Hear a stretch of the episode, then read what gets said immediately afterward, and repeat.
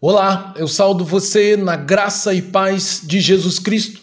Eu sou o pastor Antônio Marcos e sou pastor da Igreja Batista em Pinheiral. E eu quero compartilhar com você a boa palavra do Senhor. Palavra que converte, palavra que fortalece e palavra que renova.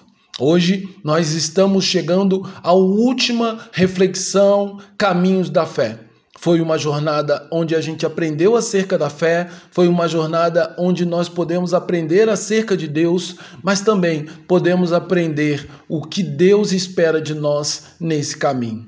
Por isso, hoje eu quero terminar essa longa jornada refletindo sobre o caminho da fé, a travessia do Mar Vermelho, parte 3, a fim de que essa triunfante história possa ser também parte da nossa vida e possamos triunfar sobre os nossos inimigos. Para isso eu quero ler o texto que se encontra no livro de Êxodo, capítulos no capítulo 14, versículos 22, 23, 30 e 31, que diz: Os filhos de Israel entraram no, pelo, pelo meio do mar em seco, e as águas foram-lhes como muro à sua direita e esquerda. E os egípcios o seguiram, e entraram atrás deles todos os cavalos de Faraó, seus carros e seus cavaleiros, até o meio do mar. Assim o Senhor salvou Israel naquele dia da mão dos egípcios. E Israel viu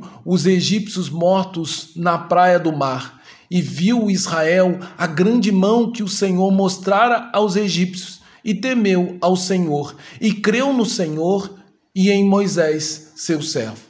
A Bíblia diz que depois que o povo de Israel trocou o seu medo pela coragem, a incredulidade e a dúvida pela fé e confiança, e marchou de forma confiante rumo ao Mar Vermelho, segundo a palavra de Deus que ele dissera ao seu servo Moisés: o mar se abriu diante de todo o povo, de maneira que as milhares e milhares de pessoas que formavam o povo de Israel caminharam de forma unânime através do mar, de maneira que as águas foram como que muros à esquerda e à direita. E tudo isso aconteceu na vida do povo porque, em um determinado momento, eles deixaram de se preocupar com o exército de Faraó e as forças inimigas que os perseguiam, para olhar fixamente, de forma confiante e persistente, para o poder e a força do Deus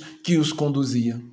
Assim, aquele dia não foi marcado apenas pelo grande milagre que o Senhor operou em favor do seu povo, Israel, fazendo-os andar pela fé onde antes não havia caminho. Mas aquele dia também ficou marcado como o dia da derrota definitiva de Faraó e seus exércitos, que nunca mais voltariam a causar pavor ao povo de Deus, porque o Senhor é quem peleja em favor do seu povo, de maneira que, os, que o mesmo mar que Deus abriu para o seu povo passar a pés descalço foi o mesmo mar que engoliu Faraó e todo o seu exército, mostrando ao povo de Israel que o Senhor é dono de tudo e de todas as coisas, que o Senhor faz diferença entre aqueles que são seu povo e aqueles que não são. O Senhor é dono de tudo, de todas as coisas, como diz o antigo hino cristão que fala: Ele é o dono da chuva, do sol e do mar. Ele é Senhor da alegria, da dor e do chorar. Ele é o dono dos montes, do céu e do mar. Ele é Senhor das crianças, ele é Senhor das preces e também dos hinos. Ele é meu e pode ser seu Senhor. Portanto, o, verdadeira, o verdadeiro caminho da fé exige de cada um de nós que nós possamos ter uma confiança verdadeira no Senhor, que nós possamos andar pelo caminho da fé com, de forma perseverante, até finalmente chegarmos ao verdadeiro descanso que é o reino dos céus. E a fé que, poder, que se pode de, ser definida no fato de termos feito de Deus, o Criador do céu e da terra, nosso verdadeiro Senhor, reconhecendo que Ele é dono de tudo e tem poder e autoridade sobre tudo e todas as coisas, inclusive sobre cada área da nossa vida. E nele depositamos toda a nossa esperança, tanto para o presente como também para o futuro. Portanto, o caminho da fé, ele começa e ele termina no fato de depositarmos nossa esperança em Deus, de depositarmos de forma inabalável e termos uma fé indestrutível para ouvir e obedecer toda a palavra de Deus, crendo de todo o coração que cada uma de suas gloriosas promessas vão se cumprir na sua vida. Creia nisso.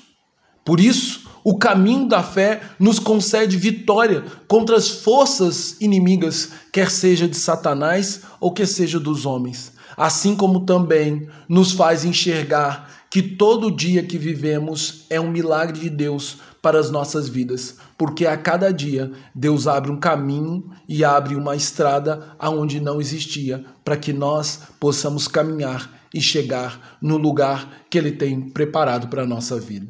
Assim, eu convido você não apenas a andar pelo caminho da fé, mas eu convido você, querido ouvinte, a viver todos os dias da sua vida pela fé, crendo a cada dia na provisão e no cuidado divino para com a sua vida, a vida da sua família e daqueles que te são caros, de maneira que você possa levar o amor de Deus por onde você estiver.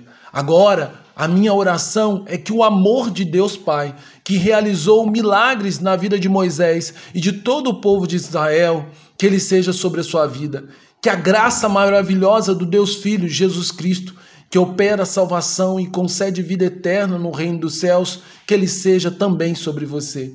E que as doces e eternas consolações do Espírito Santo de Deus, que ele conceda força e coragem para lutar e vencer as batalhas para a glória e o louvor do nosso Deus. Que eles sejam com todos os crentes que neles confiam. Que Deus abençoe você e que você faça da fé o seu caminho e, do Senhor sua única e verdadeira esperança. Porque isso, meu amado irmão, isso é caminho da fé. Então, continue andando por esse caminho, porque ele certamente nos levará ao reino dos céus. Deus abençoe você e a partir dos próximos dias refletiremos sobre outros temas. Amém.